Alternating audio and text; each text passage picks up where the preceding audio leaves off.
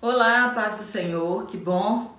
Hoje nós já estamos na nossa lição de número 4 e como o tempo tem passado rápido. E como nós temos aprendido da palavra de Deus, como nós temos aprendido com os erros destes homens. Nós podemos dizer que Deus está nos dando a oportunidade de nós acertarmos, de revermos onde nós estamos errando, mudar de caminho e fazer aquilo que agrada a Deus.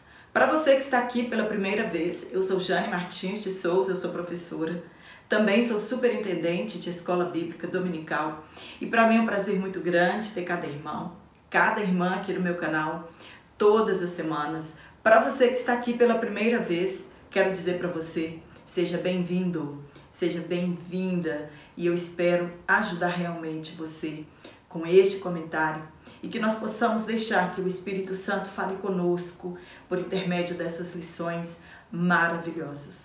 Infelizmente, muitas pessoas desprezam a escola bíblica dominical, não sabendo o valor da palavra de Deus para os nossos dias. E não tem nada melhor do que amanhecermos o nosso domingo na casa de Deus. E hoje nós vamos falar na lição de número 4 sobre o Elias e os profetas de Aserá e de Baal. O texto tomado por base está em 1 Reis, capítulo 18, do versículo 22 ao 24, versículo 26, do 29 e o 30 e o 38 e o 39, e também no capítulo 19, do versículo 8 ao 14. Te aconselho que leia bastante para que você domine então a sua aula para o domingo que você irá lecionar. E hoje nós vamos falar é, uma das passagens mais pregadas nas nossas igrejas, né? um dos milagres mais desejados pelas pessoas que servem a Deus, né? que buscam os dons espirituais, é fazer descer fogo do céu. Nós encontramos os discípulos lá no Novo Testamento pedindo a Jesus que enviasse fogo e consumisse aquelas pessoas.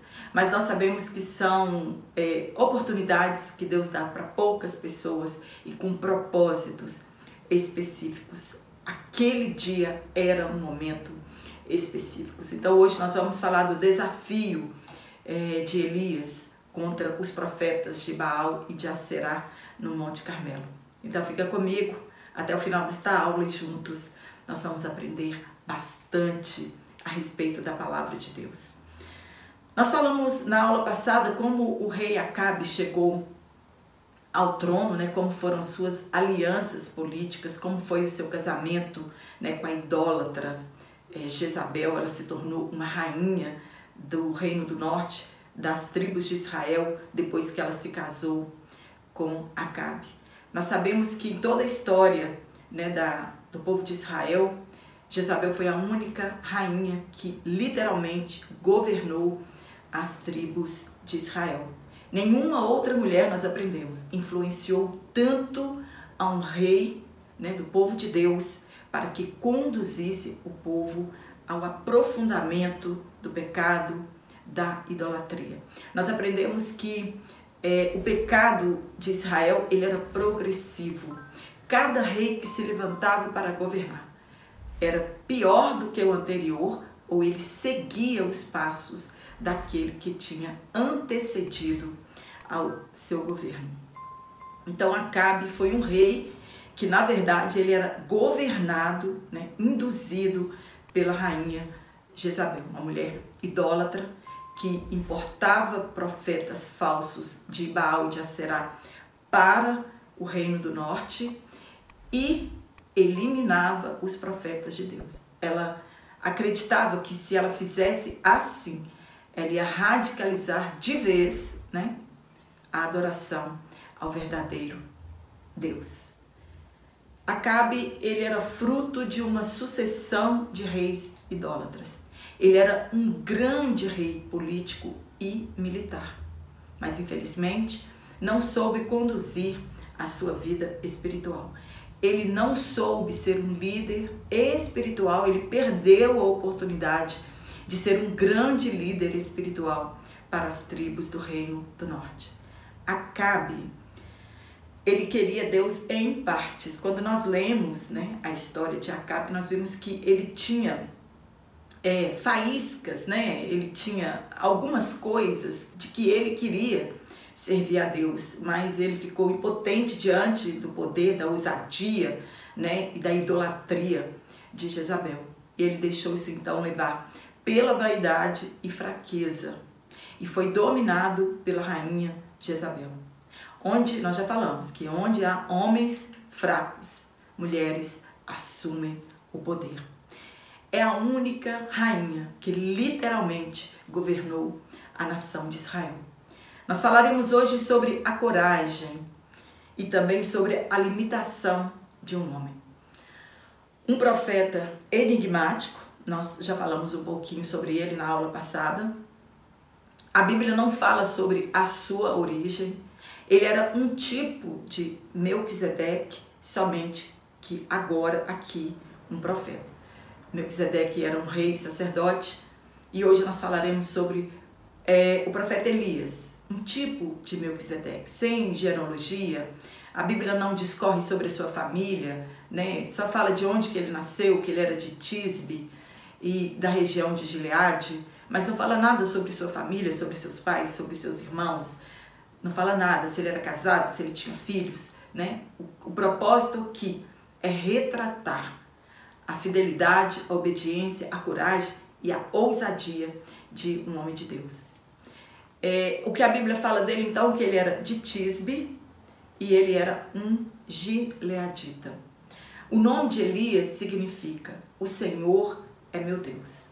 E Tisbe não se sabe ao certo a sua localização. Ninguém pode bater o martelo e falar, não, Tisbe era aqui. Não, não tem confirmação a respeito disso. Os Rubenitas, os Gaditas e a metade da tribo de Manassés, eles preferiram morar do lado de lá do Rio Jordão. Então, eles não atravessaram o Rio Jordão para conquistar a terra prometida. Eles não quiseram habitar na terra da promessa. A razão apresentada por eles para não atravessar o Jordão é que a região era muito propícia para o gado. Rejeitaram a promessa de Deus e escolheram os seus próprios caminhos. E o profeta Elias ele era desta região de Manassés, chamada de tribos transjordânicas. Hoje nós falaremos de dois estágios da vida do profeta e o porquê não dizer também das nossas vidas. No capítulo 18, um momento de glória, de poder, de coragem, de ousadia, de confiança em Deus, de obediência ao mandato de Deus. E já no capítulo 19, um momento de medo, falta de coragem e de não confiança em Deus. Nós podemos ter esta oscilação também em nossas vidas. Um dia nós acordamos cheios de coragem, né? ausência de medo, e queremos sim fazer de fato a obra de Deus, não importando com as consequências. Né? Nós acordamos prontos para tudo, confiantes em Deus. Mas outro dia nós podemos acordar temerosos, né, descrentes é, em Deus e olhando para as nossas limitações, esquecendo-nos que servimos a um Deus que tem todo o poder no céu e na terra e sempre ele está ao nosso lado em todos os momentos. E o profeta Elias teve essa experiência de ser sustentado por Deus. Ele teve essa experiência de confiança em Deus e de que Deus está no controle de tudo. A vida do profeta Elias, ela é um alerta para nós que não existem super crentes com super poderes e que também não exista um dia mau em nossas vidas. Elias jamais imaginou que ele poderia passar por aquela situação. É um dos mais relevantes né, personagens bíblicos. Foi ele e Moisés que apareceram na transfiguração conversando com Jesus. Um representa a libertação ou a saída do pecado e o outro representa o arrebatamento da igreja. Nós veremos como que o profeta Elias desafiou a idolatria e os idólatras do seu tempo. Ele é um exemplo para nós de coragem e também da nossa humanidade, das nossas fraquezas. Também ele é um exemplo para nós de como ele orava de modo simples, mas cheio de confiança. A oração, ela precisa ser eficaz e feita com fé e com confiança. No primeiro tópico, nós vamos falar sobre o desafio no Monte Carmelo. Até Elias chegar aqui, ele já tinha passado por diversas experiências para ser aprovado por Deus. Ele viveu momentos de dependência exclusiva de Deus. Elias viveu um período da sua vida que era confiar ou confiar em Deus. Ele não tinha outra saída. Ele aparece do nada, pelo pouco que temos, né? Os textos falam dele, e ele já confronta o rei Acabe e a sua esposa Jezabel. Quando ele vai anunciar a seca, nós podemos ver a coragem daquele homem, a ousadia dele de chegar até esse rei idólatra e anunciar a seca que haveria durante três anos e meio. Nós sabemos que a falta de chuva era Deus humilhando os deuses pagãos, que aos olhos dos idólatras, né, é, Baal e Aserá, eles eram responsáveis pelas chuvas, eles eram responsáveis pela fertilidade do solo, então eles eram responsáveis pela prosperidade dos fenícios e por que não dizer do reinado de Acabe. Né? Acabe já estava acreditando que a sua prosperidade é porque ele tinha construído templos, altares e ofereciam sacrifícios a esses deuses pagãos. Então Deus ataca o tendão de Aquiles daquele povo. E Elias diz, abre aspas, não choverá e não terá orvalho na terra segundo a minha palavra. Começa ali então uma disputa da qual Elias sai vencedor. Nós sabemos que ele sai vencedor porque nós conhecemos o final da história. Ele diz respeito a qual divindade é rei, qual divindade realmente tem todo o poder, qual divindade realmente é responsável pela chuva, pelo orvalho, pela fertilidade e pela prosperidade. Qual divindade era mais poderosa? Imagina-se que durante esses três anos e meio, quantos sacrifícios, quantas oferendas a Baal se fez naquele lugar para que ele enviasse chuva. Então a disputa agora estava em andamento. Acabe tinha sido avisado que haveria uma disputa entre realmente quem era o Deus que tinha todo o poder no céu e na terra. Elias então foi escondido por Deus, sai de Samaria, foi para o ribeiro de Querite, de lá ele foi para Sarepta, né? Ah, nós olhando um mapa, ele caminha mais ou menos uns 200 quilômetros até ele chegar em Sarepta. Deus, depois que ele foi sustentado e Deus envia ele de volta para Samaria, então ele faz o mesmo percurso, quase 200 quilômetros de volta, né? Deus ordenou que ele voltasse para Samaria, então ele percorreu essa mesma distância. Ele também sofreu a seca de três anos e meio, mesmo sendo sustentado por Deus. Ele estava sofrendo as consequências por ser fiel a Deus, longe de tudo e longe de todos.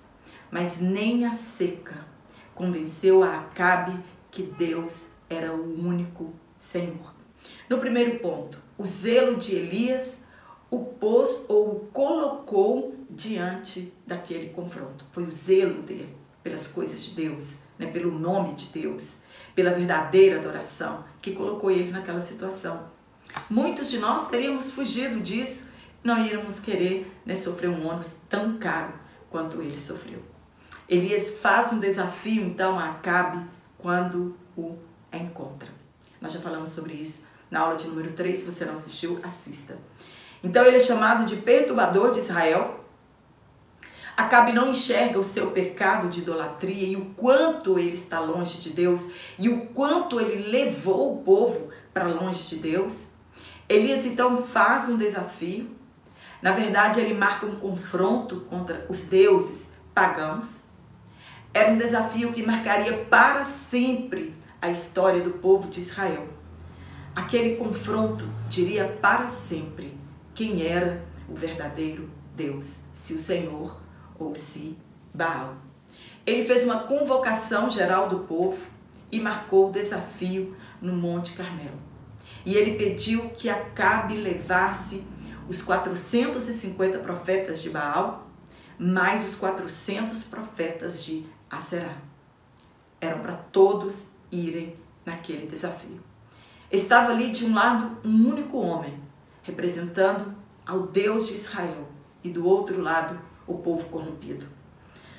Um rei apóstata que impôs ao povo a adoração aos deuses pagãos, cujas principais características era a prostituição de ambos os sexos, os cultos, né, as oferendas, né, em volta daquele templo era a prostituição. E às vezes sacrifícios de crianças. E ele então deixa o povo sem resposta quando ele faz a seguinte pergunta, abre aspas, até quando ficareis cocheando, né, ou mancando, pulando de um lado para o outro, ou oscilando entre dois pensamentos, ou dos dois lados, ou entre dois deuses? Se o Senhor é Deus, sigam. Se Baal é Deus, sigam. Esta foi a proposta de Elias para o povo. O povo, porém, nada respondeu. E a igreja de hoje? Como nós estamos? Quantos líderes com, como Acabe induzem o povo à idolatria? Estão longe de Deus e estimulam o povo a fazer a mesma coisa, se manterem longe de Deus. Hoje, muitos cultos de adoração a Deus estão como os de Baal, infelizmente. Ídolos nos corações, adoradores de Mamon, né, do dinheiro, Deus do dinheiro, a cobiça, a imoralidade, a impureza e o estômago. Todas estas coisas o apóstolo Paulo escreveu que é idolatria. E era o mesmo problema deles. A diferença é que nós não nos prostramos diante de uma imagem, não nos curvamos diante das imagens, não construímos altares, porque nós sabemos que isso afronta o nosso Deus. Mas na verdade nós também, como eles, não sabemos adorar ao único Deus, ou não sabemos a quem adorar. Por Deus suportar os nossos pecados, como suportou os pecados de Acabe, o povo acreditava que estava tudo bem, quando na verdade não estava. O juízo estava prestes a acontecer. A ruína estava a caminho, caso eles não se arrependessem. Os deuses, eles são invenções dos homens, da imaginação maligna dos homens. Mas mesmo nós sabemos, nós sabendo que eles são falsos, eles exercem uma grande influência no coração do homem, tornando-os tão ignorantes quanto aos deuses. O salmista escreveu: Eles têm olhos, mas não veem. Têm ouvidos, mas não ouvem. Têm boca, mas não falam. E eles não têm respiração em sua boca. Então, tornem-se semelhantes a eles, todos que os fazem. Eles são feitos de ouro, de prata, de madeira, de bronze, de gesso, de terra, de barro, mas eles não podem fazer nada por ninguém. Mas infelizmente influencia o coração dos homens. Quem serve a Deus de coração compreende que há um só Deus e que tudo vem dele. A palavra de Deus ela nos alerta a respeito do perigo de nós termos outros deuses em nossos corações. No ponto 3, o desafio do fogo. Elias tinha certeza de que Deus era com ele. Ele confiava na palavra de Deus. E ele faz então um desafio baseado na lei mosaica. O povo estava longe de Deus e de sua palavra. Ele lança o desafio que o Deus que respondesse com fogo, este era o Deus verdadeiro. Quando nós lemos na Escritura Sagrada, na dedicação do tabernáculo e no templo de Salomão, quem acendeu o fogo do holocausto foi o próprio Deus. Quando Deus recebia o sacrifício, ele respondia com fogo. Essa era a certeza de que o sacrifício tinha sido aceito por Deus quando ele respondesse com fogo. Elias não fez este sacrifício desafiando ao nosso Deus de maneira nenhuma, mas desafiando a Baal e a Será, porque baseado nisso, neste desafio que ele fez, nós não podemos acreditar que nós também podemos desafiar a Deus de maneira nenhuma, ou que podemos tentar a Deus. Aquele desafio que o profeta Elias fez não era para Deus, mas para os profetas, para os deuses, né, Baal e Aserá. O desafio era de Deus e não de Elias. Né? Quem deu a estratégia para Elias foi o próprio Deus. A disputa não era entre Elias e Acabe, e sim entre Deus e Baal. Os sacerdotes, na adoração diária, eles tinham de oferecer dois sacrifícios. Um animal pela manhã e outro à tarde. Ele sabia que Deus, há tempos passados, tinha respondido com fogo. Dois animais seriam sacrificados, um pela manhã e outro no sacrifício da tarde, né? chamado de vespertino, às 15 horas. Nenhum sacrifício é recebido por Deus se a adoração não for verdadeira. Nenhum. Não adianta nós fazermos sacrifícios se eles não forem verdadeiros. Elias deixou que eles escolhessem o animal e fizessem o seu ritual primeiro. Com aquele sacrifício, eles expuseram para a nação de Israel a loucura e o pecado da adoração a Baal. Retalharam-se com objetos cortantes, gritaram, imploraram até ao meio-dia. Imagina aquele povo todo em êxtase. Que coisa horrível de se ver foi aquele ritual. Mas nada adiantou o que eles fizeram. Baal não podia responder mesmo, porque ele não existe. Mas o diabo, ele podia fazer este sinal naquele dia para confundir o povo, como acontece hoje. Fogo estranho em muitos lugares. Mas naquele dia não. Deus não iria permitir que ele ousasse mandar fogo naquele sacrifício é, de, de Baal. Deus não ia permitir que ele se manifestasse naquele dia. Elias então zombou deles.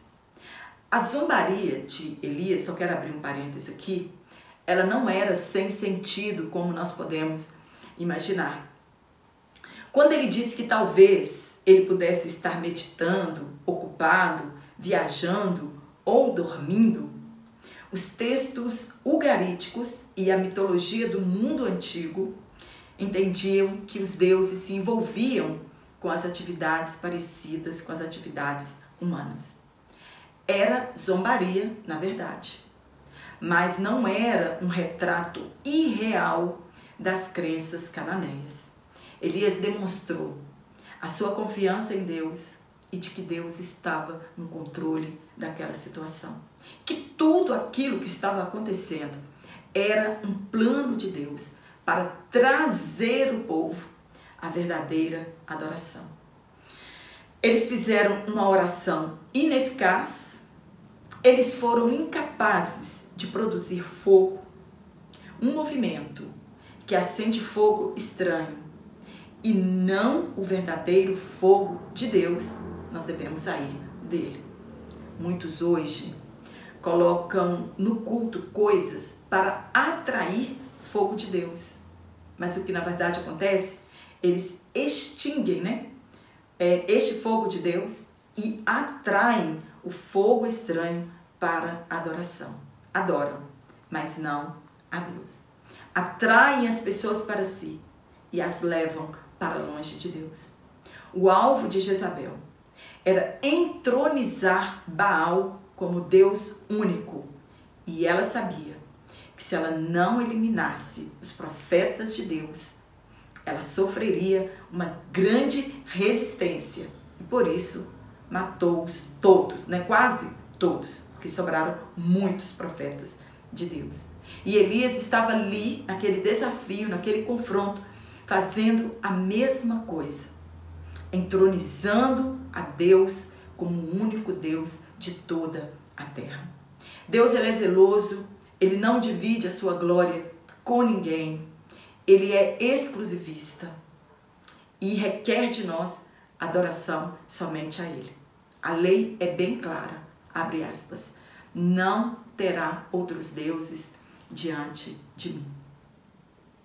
Qualquer atração em um culto para tornar o culto mais atraente pelo seu visual, eles divergem do sincero propósito de cultuar a Deus em espírito e em verdade. Isso é um tropeço à verdadeira adoração. No tópico 2, nós vamos falar sobre a oração de Elias. Agora era a vez de Elias. Depois da derrota de Baal diante de todos os israelitas e dos profetas de Baal. Primeiro ponto. Elias ele faz os preparativos, né? então são os preparativos de Elias. Elias simplesmente não montou o altar ali de qualquer jeito e não, há, um há uma preparação né? para aquilo, para atrair a presença de Deus. Primeira coisa que ele teve de fazer, reparar o altar da adoração. Imagina, o reino dividido, o altar de holocaustos tinha ficado em Jerusalém, os verdadeiros levitas também tinham ficado em Jerusalém. A idolatria tinha sido institucionalizada naquele lugar. Então era hora de restaurar o altar. Não acontecem milagres sem restauração do altar, sem oferta, sem sacrifícios voluntários. Então Elias precisava fazer isso. Restaurar o altar. O Monte Carmelo, na verdade, ele se refere a uma cadeia de montanhas que se estende por mais ou menos é, 50 quilômetros. E ela ficava perto do Vale de Jezreel. E por isso não se sabe ao certo em qual monte né, ou em qual montanha foi feito essa disputa ou este desafio. Por certo, naquele lugar havia um altar de adoração a Deus que tenha sido quebrado pelo vandalismo pagão. E aí agora era hora de restaurar este altar. Ou talvez ele tenha construído este altar com as doze pedras que simbolizavam a união das tribos.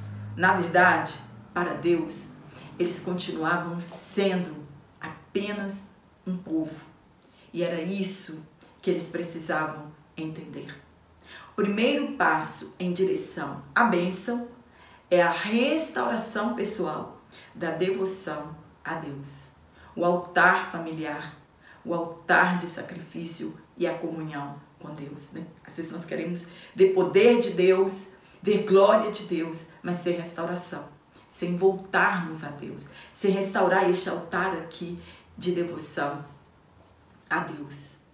Hoje muitos querem bênçãos de Deus, tanto espiritual quanto material e física, mas não querem restaurar o altar da devoção a Deus e entronizar Deus em seu coração. Deus precisa ser entronizado em nossos corações. Então Elias cavou um rego, né, uma, uma vala, uma valeta em volta do altar e pediu água. Gente, esse pedido do profeta Elias é o mais, é, podemos dizer assim, é o mais enigmático. Imagina três anos e meio sem chuva, falta de água, escassez de víveres, de alimento. Ele então pede água. Imagina uma seca tremenda e ele pede água. O animal já sacrificado, já arrumado as peças como a lei mandava que eles fossem ordenados em cima daquele altar. E agora ele ia fazer a oferta de libação. Quando era derramado líquido, né? podia ser vinho, azeite, água com mel, enfim, a libação era o derramamento de um líquido sobre a oferenda. Era a hora do sacrifício. Então ele pediu que derramassem quatro cântaros de águas por três vezes, totalizando doze cântaros de água, impedindo assim que alguém ousasse colocar fogo que não fosse o fogo de Deus naquele altar. Foi tanta água que encheu a valeta que cercava o altar. Não havia possibilidades de fraude naquele sacrifício a prova ficou muito mais difícil. Mas Elias sabia que Deus é o Deus do impossível. Para ele, nada é impossível. No ponto 2, uma oração simples e confiante. Nós devemos aprender com estes homens de Deus que não é por muito orar ou uma multidão de palavras, até porque Jesus nos ensinou que ele não quer vãs repetições em nossas orações. E às vezes até com palavras tão difíceis né, nas orações, que tem pessoas que oram, que nós precisamos ter um dicionário para interpretar o que, que ele está falando com Deus, né? palavras difíceis de ser entendida. E não são por esses é, motivos que as nossas orações serão respondidas. Ele fez uma oração curta, e simples, porém eficaz. Nós encontramos uma oração dessa, é, Pedro, quando ele estava subindo na hora da oração, e ele faz essa oração com aquele coxo que estava na porta do templo. Então, não é por muito orar, mas a oração ela tem que ser eficaz, objetiva, com fé, com confiança, para que Deus possa responder então às nossas petições. Ele colocou-se frente ao altar e orou. Ele fez menção de que Deus é o Deus de Abraão, de Isaac e de Jacó. Ele faz a menção de que o objetivo da oração não era para a glória dele ou para a honra dele, para desejos pessoais, mas para que o povo soubesse que Deus era o Deus de Israel que ele era servo de Deus e que fez todas as coisas por ordem dele, de Deus. E ele pede então que Deus responda com fogo, para que o povo soubesse que ele era Deus. E que fizesse o coração deles voltar para o Deus Criador de todas as coisas. O milagre aconteceu mediante aquela simples oração, mas cheia de confiança. O fogo consumiu o holocausto, a lenha, as pedras, o pó e ainda secou, né? Lambeu toda a água que estava ao redor do altar. Imagina quão tremendo foi aquele desafio. Deus provou que ele era Deus. Na verdade, Deus não precisa provar nada, mas ali, naquele desafio, Deus precisava provar para o povo de Israel que Baal não era Deus. E não somente isso, ele demonstrou para o povo de Israel que estava dando para eles uma nova oportunidade do povo se redimir, de novamente ter comunhão com Deus. O povo então foi unânime em reconhecer que o Eterno é o único Deus verdadeiro. Então eles gritaram, abre aspas, só o Senhor é Deus.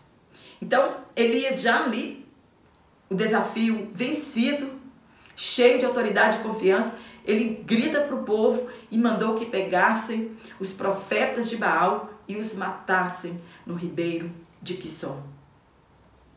Por que ele matou os 850 profetas? 450 de Baal e 400 de Aserá. Por quê? Uma das hipóteses, em represália à mortandade dos profetas de Deus. Para ele institucionalizar a verdadeira adoração a Deus, ele precisava eliminar os falsos profetas. E porque a sentença para a idolatria era a morte. Com isso, a seca que durava três anos e meio terminou. Deus então decreta o fim daquela seca. O povo devia entender que a seca foi uma medida disciplinar e ela ia terminar como ela começou, ao comando do homem de Deus. Então Elias subiu ao cume do monte. Por esta razão, os historiadores acreditam que o desafio tenha sido feito no pé do monte, pois esses montes eles eram considerados tão sagrados que não era permitido qualquer pessoa subir nele. Elias né, foi um tipo de Moisés no Monte Sinai. Somente ele subiu ao topo do Monte Carmelo. Fez novamente outra oração simples e se humilhando diante de Deus para que voltasse a chover. Colocou sua cabeça entre os joelhos e suplicou chuva. Agora ele precisava de mais fé do que antes. Orou por sete vezes, até que o jovem viu uma nuvem do tamanho da mão de um homem. Muitos de nós desistimos facilmente. Depois de tantas lutas, nós já não queremos orar tanto.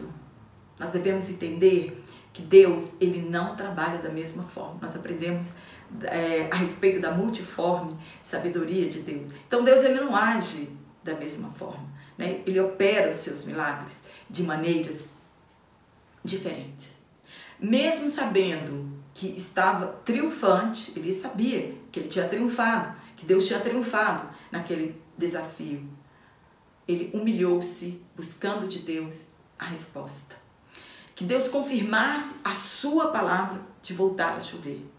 Hoje muitos querem milagres, querem ser usados por Deus, como Deus usou o profeta Elias, mas sem retornar à palavra de Deus, sem querer sofrer, né, ter o mesmo ônus que o profeta Elias teve na sua caminhada com Deus, sem consertar o altar da adoração, sem entronizar Deus nesta geração querem um sucesso ministerial de Elias, apenas fazer descer fogo do céu e fazer proezas e fazer milagres, mas sem passar pelas provas que ele passou para ser aprovado por Deus.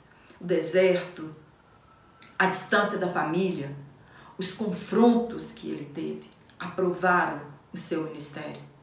Então, ele avisa a Acabe que vai chover, que é para ele descer do monte e ir para Jezreel. E Elias desce também pelo poder do Espírito de Deus e corre mais do que a, a carruagem de Acabe. Aqui nós vemos milagre sobre milagres.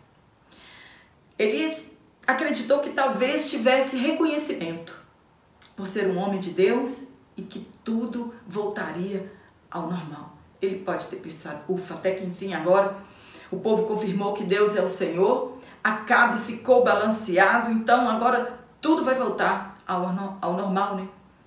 Mas foi engano dele. Às vezes nós também pensamos que somos usados por Deus e que a nossa vida vai entrar no eixo e que tudo agora vai dar certo. Deus tem sua maneira de trabalhar. E depois de tanto milagre, é inacreditável. Acabe fica meio balançado com o que viu. Ele ficou meio balançado com o poder de Deus com a ousadia de Elias e ao invés dele decretar um jejum, um retorno ao verdadeiro culto religioso, aproveitando a mudança do coração do povo, a alegria e a determinação com que eles mataram os profetas e aí então ele institucionalizar a verdadeira adoração, não. Ele vai se lamentar com Jezabel e contar tudo que Deus tinha feito e ou talvez para desacreditar, zombar né, dos deuses pagãos. Aquela mulher ficou furiosa e promete que faria com Elias em 24 horas o que ele tinha feito com seus profetas. Nem sempre milagres salvam as pessoas. Nem sempre milagres mudam a vida das pessoas. Muitos querem os milagres, ver milagres, mas não querem a Deus, não querem um retorno à palavra de Deus. Agora, depois das ameaças de Jezabel fazer com ele, o que tinha, ele tinha feito com os profetas, nós veremos outro Elias. No tópico 3, nós vamos falar sobre Elias em Horeb. Agora nós veremos o contraste do Elias, do capítulo 18, com Elias, do capítulo 19. Nós devemos entender os temores de Elias. Aquele homem já estava em exaustão. Sofreu com alto calor do sacrifício. Desceu do monte em corrida, mesmo pelo poder de Deus. Quando ele chegou ali, ele tinha já andado 200 quilômetros para chegar ali, né, para encontrar com Acabe. Foi como homem que ele desceu o monte e o nosso corpo sofre também, mesmo com os milagres né, sendo usados por Deus. Deus pode nos usar poderosamente, mas este corpo que é mortal, ele sentirá dores, o cansaço, a aflição e o medo. Por um momento, Elias deixou de confiar em Deus. Não parecia aquele homem do dia anterior, do Monte Carmelo. Por um momento, se nós deixarmos de olhar para Jesus Cristo, nós vamos afundar, assim como Pedro afundou depois de olhar para Jesus. Ele prestou atenção no vento. Foi o que o profeta Elias fez. Ele deixou de olhar para Deus e prestou atenção nas ameaças de Jezabel.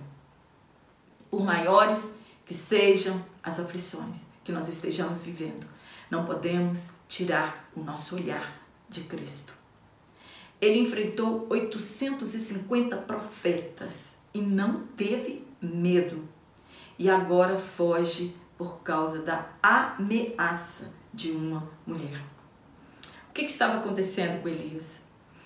Elias ele estava esgotado emocionalmente e não se cuidou. Ele ouviu as ameaças de Jezabel e ele teve medo. Isso é normal. Ele esqueceu-se das promessas de Deus. Nós não podemos esquecer das promessas de Deus. Elias prova para nós que não existem super crentes. Não existem super homens, não existem super mulheres no reino de Deus. Todos nós somos dependentes de Cristo. Somos dependentes do Espírito Santo de Deus. Somos dependentes da graça de Deus. Nós aprendemos com Elias que dons espirituais não nos sustentam emocionalmente. Uma pessoa não é sustentada emocionalmente com os dons espirituais. Que crente ele pode sim adoecer, ter momentos depressivos, ter desânimo mesmo depois de serem usados por Deus grandemente. Você pode dormir um leão e acordar um cordeiro, né, com medo, né? Nós somos nós somos frágeis, né? Nós somos feitos de carne e osso. Nós podemos ter desânimo mesmo depois de nós sermos usados por Deus. Elias então foge e começa a sua jornada de fuga. Ele caminha quase 172 quilômetros de distância até Berseba. Né? Ele sai de um ponto e vai para a extremidade de Judá, uma região ao sul de Judá. Ele esqueceu que a filha de Acabe, é, com Jezabel, Atalia, tinha se casado com Jorão, filho de Josafá, rei de Judá. Ele foi para o deserto, encontrou um arbusto, deitou debaixo dele e pediu a morte. Dormiu ali e pediu que Deus tirasse a sua vida. Ele disse: Eu não sou melhor do que os meus antepassados, né? eu não sou mais forte do que eles. Então, toma minha vida, porque os meus problemas vão cessar. Esse povo não tem jeito, né? Ele estava dizendo para Deus: esse povo não tem jeito, não adianta, né? Um milagre daquele e aquele povo não se converteu. O que que Elias estava fazendo? Ele estava olhando apenas para ele, para suas limitações. E muitas das vezes, muitas pessoas acreditam que a morte é a única forma dos seus problemas acabarem. Que a morte é a solução. Né? Infelizmente, muitas pessoas tiram sua vida ou pedem que Deus tire a sua vida porque eles acham que a morte é a solução. Muitas das vezes, quando nós dizemos que Jesus poderia voltar hoje, na verdade, nós não queremos que Jesus volte hoje. Nós estamos querendo é escapar dos nossos problemas. E Deus provou para ele que nem sempre a morte é a solução e que nem sempre Deus atende às nossas petições. Ele dormiu por duas vezes e foi despertado por um anjo e comeu e bebeu e com a força daquela comida ele caminhou 40 dias e 40 noites. Nós devemos pedir diariamente ao Senhor que nos dê desta comida e desta água, para que nós tenhamos força espiritual, prossigamos com a nossa jornada. Jesus, ele tem água viva para nos dar. E ele é o pão da vida. E quem se alimenta dele jamais terá fome. Nós precisamos pedir, né? nós devemos fazer o nosso textual e da nossa oração. Que Deus também nos dê daquela comida, daquela água, para que nós possamos continuar a nossa jornada. Elias caminhou cerca de 312 quilômetros depois de comer esta comida, durante 40 dias e 40 noites. Ele caminhou cerca de 312 quilômetros até Horebe, o mesmo monte de Moisés. Ele encontrou uma caverna ali boa e se abrigou ali e pensou: é aqui que eu vou viver, muito longe de Jezabel. Deus pergunta para ele qual era o motivo dele estar ali. Deus faz essa pergunta duas vezes ao profeta Elias. Então ele começa a se justificar porque tinha fugido. E conta a Deus como se Deus não soubesse do ocorrido em Samaria. E ele se justifica que somente ele restou dos profetas. Parece que até Elias se esqueceu da conversa que ele teve com Obadias. Ou ele estava falando da sua coragem de enfrentar a Jezabel e a idolatria do povo. Né? Talvez ele tenha dito a respeito disso, mas nós sabemos que houve a incursão de muitos profetas no reinado de Acabe. Então Deus manda que ele saia da caverna e mostra a ele o poder do vento, né? A ordem de dois saia da caverna. Nós não podemos continuar nessa omissão que nós estamos. Nós não podemos entregar tudo. Né? Tem muita gente que é, entrega cargo, deixa de ir na igreja, eu não quero mais isso para mim, porque isso só me trouxe problema. Era isso que Elias estava dizendo, o que muitas pessoas estão dizendo isso. Olha, toma minha credencial, toma o meu cargo, é, eu não quero cantar mais, eu não quero ensinar mais, porque tudo isso só me trouxe problema. E entra em uma caverna. Elias fez isso. Senhor, Elias estava dizendo para Deus, olha, tudo que eu fiz só me trouxe problema. Então eu quero ficar aqui na caverna. Então Deus falou com ele, saia da caverna. E Deus mostra a ele o poder do vento, o poder do terremoto e o poder do fogo. Talvez Deus queria dizer para Elias que ele tinha tudo sobre o seu controle, né? o poder do vento de destruir tudo, os terremotos de destruir tudo, né? o poder do fogo de destruir tudo. Então, talvez Deus estava querendo dizer para ele: olha, eu tenho tudo sobre o meu controle. Eu tenho poder sobre tudo e sobre todas as coisas. Eu posso usar quem eu quiser para fazer o que eu quiser.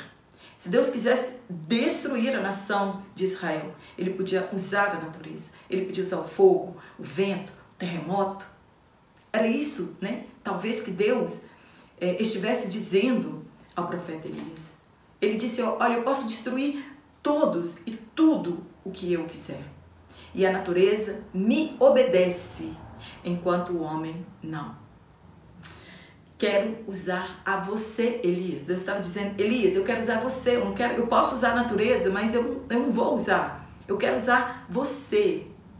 E depois que Deus faz essa demonstração de poder para ele, vem uma brisa suave, né? Deus, é, Elias esconde seu rosto e ele ouve uma voz mansa, uma voz suave. Agora era o Senhor que estava falando e pergunta novamente para Elias: O que você está fazendo aqui? Talvez o Espírito de Deus faça essa pergunta todos os dias para nós. O que você está fazendo aqui, longe da minha obra, longe daquilo que eu te mandei fazer? Talvez o Espírito Santo esteja fazendo essa pergunta para muitas pessoas. O que você está fazendo aqui, longe de tudo? E ele responde a mesma coisa. E ele afirma ser o único que sobrou. E ele diz: E agora, além de eu ser o único que sobrou, Jezabel ainda quer me matar. E Deus dá a ele outra missão. Olha como que Deus é bondoso e misericordioso. Mesmo diante desse desânimo, desse fracasso do profeta Elias, né, de largar tudo, de desobedecer a Deus, Deus ainda dá a ele outra missão, outra oportunidade. Deus disse para ele, né? Na verdade, Deus dá a ele três missões: ungir dois reis e ungir um profeta que seria seu substituto. Ele ia ungir Azael, rei da Síria, Jeú, rei de Israel, e Eliseu, profeta em seu lugar. Nós sabemos que ele só unge então Elias para estar em seu lugar, que foi Eliseu que ungiu os outros dois. E quanto a ficar, Deus disse para ele: só não se gabe disso, porque eu reservei para mim sete mil pessoas, cujas pessoas não dobraram os seus joelhos diante de Baal e Será e nem o beijaram. Sempre há um remanescente. Mesmo em meio ao desvio da igreja hoje, na atualidade, sempre há um remanescente que não se desvia, que continua servindo a Deus e fazendo a vontade de Deus. O importante é nós fazermos parte deste remanescente, assim como Elias também fazia parte daquele remanescente. Deus ele tem o seu método de usar para atrair as pessoas para si. E nem sempre é de forma barulhenta, como foi no Carmelo. Muitas pessoas querem que Deus atraia as pessoas de forma barulhenta, com milagres, com fogo descendo do céu, como foi no Monte Carmelo. Não, mas com o silêncio da palavra de Deus pregada aos corações das pessoas. Às vezes, o silêncio da pregação da palavra atrai muito mais pessoas a Deus do que o barulho né, do Monte Carmelo. Às vezes nós queremos milagres para que haja conversão de almas. E o que Deus quer é que as almas cheguem a Ele por intermédio da palavra. Deus deu a Elias uma outra oportunidade de servir. Não levou em conta seu desespero, seus medos, suas angústias, ao mandá-lo voltar pelo mesmo caminho. Deus diz: você vai voltar pelo mesmo caminho. Mais 312 quilômetros de volta. Ele estava dizendo: eu ainda preciso de você. Nem tudo está perdido. Deus ele conta conosco para esta grande obra. Amém? Espero ter te ajudado com este comentário. Dá um curtir aqui na minha aula, compartilhe em suas redes sociais, comenta aqui na minha aula, né, pelo menos de onde você é, né, porque quanto mais envolvimento você tem com o meu canal, mais o meu canal cresce, chega ao alcance de outras pessoas. Quero agradecer cada comentário carinhoso, meu Deus, não mereço tanto carinho da parte dos irmãos e da parte das irmãs. Que Deus, na pessoa de Jesus Cristo, continue abençoando a sua vida, seu ministério. Eu sou muito grata a Deus por poder contribuir né, com os irmãos. Eu confesso que eu aprendo muito também com a palavra de Deus. Eu quero mandar um abraço para todos os irmãos, para todas as irmãs né, que estão aqui nas minhas aulas semanalmente. Se você não está recebendo as minhas aulas todas as semanas, desative o sininho das notificações, ative outra vez. Se você quiser ver as minhas aulas em sequência, entre no meu canal para que você possa ver as aulas na sequência. E eu quero mandar um abraço para as pessoas que me pediram. Irmã Jane, manda um alô para nós. Irmã Jane, manda um abraço para mim. Manda um abraço para o meu pastor. Manda um abraço para a igreja aqui. Então eu quero retribuir este carinho aqui com os irmãos. Eu quero mandar um abraço para o nosso irmão Sandro Rodrigues e os irmãos da Assembleia de Deus. Também para a irmã Helenilda Miranda, é, de Olinda, em Pernambuco. Para Josilda de Jesus, para Cassiano Lopes, para Lígia Severina Pereira, para Maria de Lourdes Borges, em Porto Seguro, da AD Central, e, e o irmão presbítero Eduardo Luiz, ele é professor e superintendente. Nossa irmã Geraldina de Oliveira, irmão Márcio Ribeiro, de São Paulo, da aldeia, no Rio de Janeiro. Para a irmã Leide Dayana, em São Luís do Maranhão. Para Geraldina Siqueira. Para Maria Tereza, em Nazaré da Mata, Pernambuco, sempre está aqui. Também para o nosso irmão João Batista e os irmãos da AD Rio Preto, em Araguaiana, no Tocantins.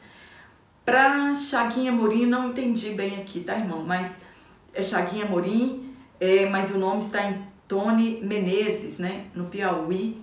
Então, não sei se é Tony Menezes na cidade de Chaguinha Morim ou se o irmão está comentando né, no e-mail de outra pessoa e se chama Chaguinha Amorim. Perdoa pela minha confusão aqui. Também para a irmã Nailza, da AD, no Jardim São Paulo, em Recife. Para nossa irmã Maria Reis. Para Keila, né, em Palmas, Tocantins. Para nossa irmã Eliane, de Pinheiros, Maranhão. Para o irmão José Luiz, da Assembleia de Deus, Leão, da tribo de Judá, em Juiz de Fora, Minas Gerais. Que bênção! Os irmãos de Minas Gerais também estão aqui. Para o nosso irmão Márcio, de São Pedro da Aldeia, no Rio de Janeiro. Um forte abraço para todos os nossos irmãos.